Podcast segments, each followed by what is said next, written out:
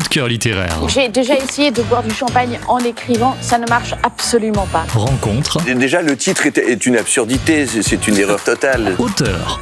Éditeur. C'est quoi la parole sur un texte? C'est quoi un poème qu'on ne détruit pas?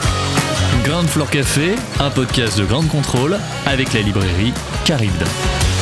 Bonjour, bienvenue au Ground Floor Café. Cette semaine, la librairie Caribe est à nouveau en joie de vous présenter euh, trois livres qu'elle aime. Donc ce sera aujourd'hui Sylvain Coher, Vaincre à Rome, paru chez Actes Sud en août 2019. On ne peut pas tenir la mer entre ses mains de Laure Limongi, paru chez Grasset en août 2019.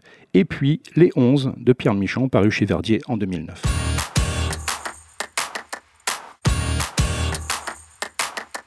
Samedi 10 septembre 1960, nous sommes à Rome, près du Capitole de Michel-Ange et des ruines du Forum romain. C'est l'avant-dernier jour des Jeux Olympiques, le dernier jour du calendrier éthiopien. On se prépare au marathon, l'ultime épreuve de ces Jeux. On fait des petits sauts presque sur place, on respire à fond et on s'appelle au départ. Dans quelques secondes, il sera 17h30, l'heure attendue par les 69 concurrents de ces 17e Olympiades. Il fait 23 degrés et la nuit tombera vite car le changement d'heure n'existe pas encore.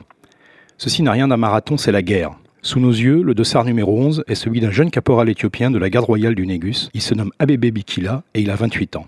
Il est venu à Rome pour reprendre un combat déjà gagné 20 ans plus tôt. Et voici dans nos mains le récit du marathon d'Abebe. 42 km et 195 mètres linéaires pour une durée idéale de 2h15 minutes et 16 secondes. Du temps et de l'endurance, c'est le parti pris de ce livre. Lire comme on court, d'une seule traite, en ménageant son souffle. Un bon marathon se préparant avec rigueur, on aura pris soin de s'entraîner auparavant avec des revues ou des livres choisis au hasard. Ni trop vite, ni trop lentement. On se méfiera des pauses et des arrêts, qui selon les entraîneurs ne servent à rien sinon à décourager les coureurs. Mais chacun sait qu'un marathon se gagne lorsqu'il s'achève et ne se perd qu'à l'abandon. On pourra relire ce livre autant de fois qu'on le souhaite pour un jour peut-être gagner quelques secondes sur le temps d'ABB. Cette page que l'on va tourner maintenant, on lui donnera l'impulsion d'un coup de revolver. Dans la foule des grands jours, les regards sont braqués sur l'homme starter, au costume de lin gris, le Borsalino remonté d'un doigt sur le front pour regarder l'hypothétique tracé d'une amorce dans le ciel. Prêt? L'avertissement, le, le, mode d'emploi, si on veut, qui est proposé par Sylvain Coher en tête d'ouvrage, hein, nous donne d'emblée les fils conducteurs d'un projet littéraire très singulier. En imagination, sous le crâne d'Abébé Bikila, le temps exact de cette course mythique, d'autant plus mythique qu'elle est longtemps après coup, que fut le marathon olympique de Rome en 1960. Alors, entendons-nous bien, il ne s'agit pas de la biographie romancée d'un champion d'athlétisme du passé. On est très loin, par exemple, du projet euh, joliment accompli par Jean Echnoz d'en courir hein, autour de la figure d'Émile Zatopek. Il s'agit bien de recréer le temps d'une course unique à bien des égards, le flux de conscience d'un coureur dans toute sa complexité et son chaos potentiel, mêlant l'immédiat et très concret, les aspérités des pavés, la trajectoire d'un virage, à l'arrière-plan historique ou géostratégique, la colonisation italienne en Afrique de l'Est, la guerre d'Éthiopie, à l'élan olympique, la stratégie de course, les doutes et les certitudes quant aux adversaires présents, et à la vie personnelle, le mariage tout récent, l'enfance de berger. Sylvain Coher euh, nous avait déjà brillamment montré comment transformer la pratique extrême de la moto en, par exemple, banc test pour la possibilité de l'amour. C'était carénage en 2011. Ou bien la non-pratique de la voile auturière en alternative au désespoir migratoire. C'était Nord-Nord-Ouest en 2015. Avec ce Vaincre à Rome, publié en août 2019 chez Actes Sud, il transmute 2h15 de course à pied en un univers à part entière complet et ramifié. Affolant, réjouissant, songeur, dans le choix de ses détails pierreux et de ses perspectives cavalières, Sylvain Coher peut convoquer aussi bien, en quelques mots, au détour d'un chemin romain nocturne éclairé au flambeau, l'Afrique italienne de Carlo Lucarelli, le mépris postcolonial, d'autant plus vivace qu'il se veut alors quelque peu dissimulé en 1960, les forums impériaux, Altier et Decati de la Rome éternelle, les faubourgs populaires des ragazzi de Pasolini, le petit un champion, le coaching sportif des hauts plateaux, le combat politique métaphorique ou le rêve obsessionnel ajouré, euh, par exemple, d'une Moretti de Palombella Rossa. Sylvain Coher nous offre euh, euh, surtout et avant tout ici le temps d'une course légèrement et parfaitement maîtrisée, en une langue d'une beauté et d'une subtilité qui force l'admiration, un très grand moment de littérature. Le deuxième livre dont je vais vous parler aujourd'hui, je vais également le commencer par une très brève citation. Il faut savoir déambuler dans les territoires effrayants d'un mouvement léger. C'est à parcourir cet effroi souverain de l'enfance, lorsque le sens s'y dérobe, par trop, noyé qu'il est dans les faux semblants, les folies familiales et les secrets dont il faut à tout prix préserver la façade, que Laure Limongi nous invite, avec ce roman qui est ancré dans sa Corse natale, mais qui pousse ses redoutables pseudopodes jusqu'à La Ciotat, jusqu'au Morvan, jusqu'à Paris ou jusqu'à Porto Rico. Publié en septembre 2019 chez Grasset, On ne peut pas tenir la mer entre ses mains, réfute avec grande adresse le piège autobiographique, se permet de jolis clins d'œil autour du pack de lecture en évoquant discrètement à l'occasion aussi bien Anomalie des zones profondes du cerveau que Soliste, voire Ensuite j'ai rêvé de papayes et de bananes, tous de la même autrice. Il faut se laisser guider dans l'enchevêtrement des flashbacks innocents ou rusés de la de moins en moins petite Uma, ainsi prénommée du fait d'un rêve de sa mère, comme la petite fumée dont on doit aspirer le H en le prononçant, tellement difficile pour les bouches françaises. Et c'est ainsi qu'on pourra goûter le sel, le fiel et le miel de cette histoire familiale aux ramifications à la fois insensées et puissamment humaines. Écoutons, dix ans, vingt ans plus tard, comme si la vie n'était faite que de commencement, je n'arrête pas de chercher à raconter cette histoire, sans trouver un angle adéquat. Mille petits sauts variés dans la piscine d'enfance. Et je continue à boire la tasse. Ça brûle toujours jusqu'au tréfonds. Je me demande ce qui m'effraie à ce point. Pourquoi le chemin est si tortueux? Comme si raconter allait guérir quelque chose que je ne voulais pas guérir. Il faut peut-être le reconnaître, on chérit certaines souffrances. La petite plaie ouverte sans cesse, les ongles rongés jusqu'au sang, les courbatures soigneusement travaillées, les doigts qui appuient sur les touches du piano jusqu'à la douleur, le manque, l'amour mort. Peut-être un air sans astreinte est-il irrespirable pour certains. Il peut suffire euh, du détour d'une photographie presque oubliée qui est repêchée parmi euh, d'improbables objets abandonnés pour que l'illumination survienne et que les choses qui étaient jusqu'alors cachées apparaissent à la narratrice comme à la lectrice et au lecteur. on songera peut-être euh, à la magie hein, qu'on connaît chez le Moon de l'ellipse du bois ou chez le Daniel Arras de On n'y voit rien ou du détail. C'est par la superposition patiente, volontaire ou involontaire, pernicieuse, malicieuse ou au contraire protectrice de plusieurs lois du silence que se tisse cette étoffe euh, proprement extraordinaire dont sera enveloppée longtemps la vie du mât, avant qu'elle ne puisse enfin séparer l'éventuel bon grain de l'ivraie manifeste, euh, révoquer les mensonges cuits et recuits, et accéder au non-dit nécessaire.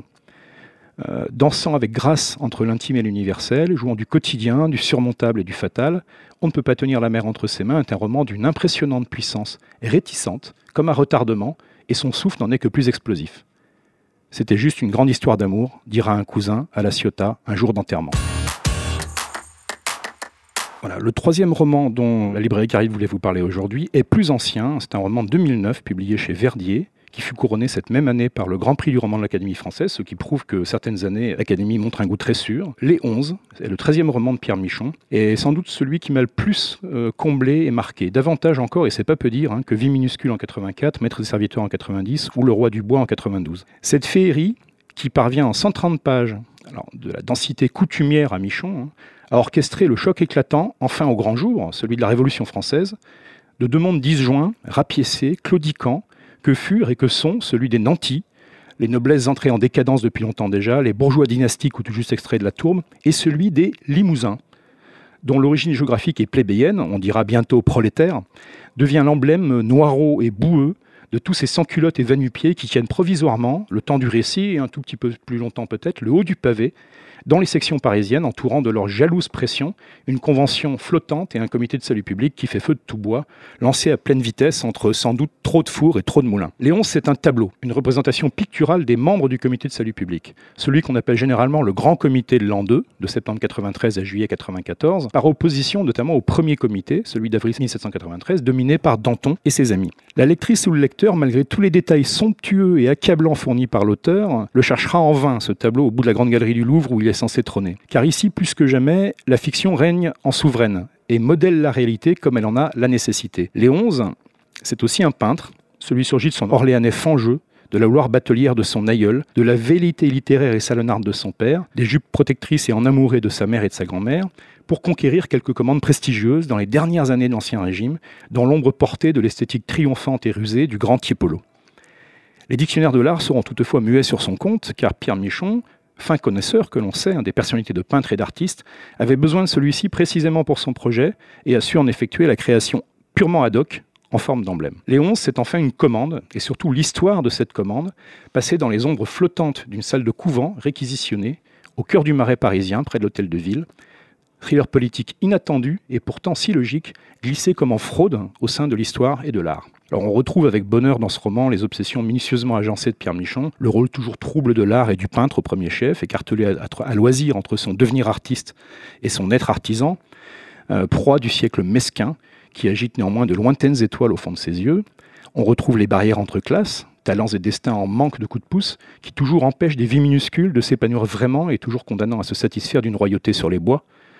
Ironie constante de ce qu'il faut se résigner à appeler le sort, faute de mieux et faute de pouvoir se dégager de la velléité, sociologie expérimentale et combattante, aussi discrète que puissante, qui pourrait illustrer par exemple avec très grande pertinence euh, l'excellent De la justification hein, de Luc Boltanski et Laurent Thévenot, et enfin la phrase de Michon peut-être, surtout, ramifiée, alluviale, qui englobe et se nie d'un même mouvement, qui inscrit une poésie terrible et souvent paradoxale dans le moindre interstice euh, disponible.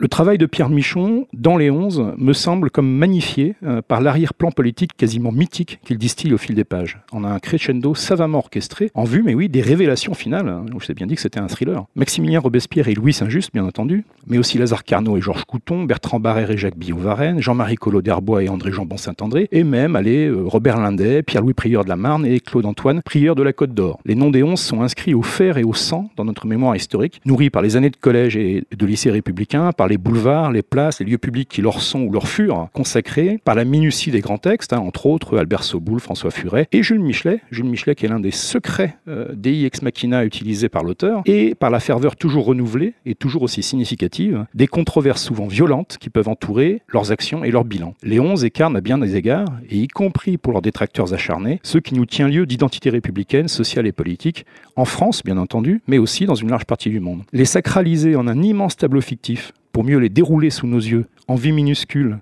engoncés dans leurs contradictions, qui sont avant tout les nôtres, hein, écartelés qu'ils sont entre grandeur et mesquinerie, entre fins et moyens, entre dureté et générosité, entre individuel et collectif, entre justice et efficacité, entre désir brut et grandeur sophistiquée, c'est nous adresser un brutal crochet au foie, hein, au centre de nos interrogations intimes les plus humaines et les plus vastes. Et le faire, comme Pierre Michon y parvient sans aucun doute, avec l'œil discrètement rieur, le sourire légèrement esquissé et le geste qui ne tremble pas, c'est nous forcer à regarder en face les choix que nous voudrions tant si souvent absolument éviter d'avoir à faire. Et c'est ainsi que la littérature produit des chefs-d'œuvre. J'espère que ces quelques mots à propos de trois grands livres vous donneront évidemment envie de les lire. Euh, le Grand Flore Café est très content de vous avoir eu et d'avoir eu votre attention et vous donne rendez-vous la semaine prochaine. C'était Grand Floor Café, un épisode produit par Grand Control avec la librairie Caribde. C'était très bien, c'était très bien. À retrouver sur toutes les plateformes de podcast.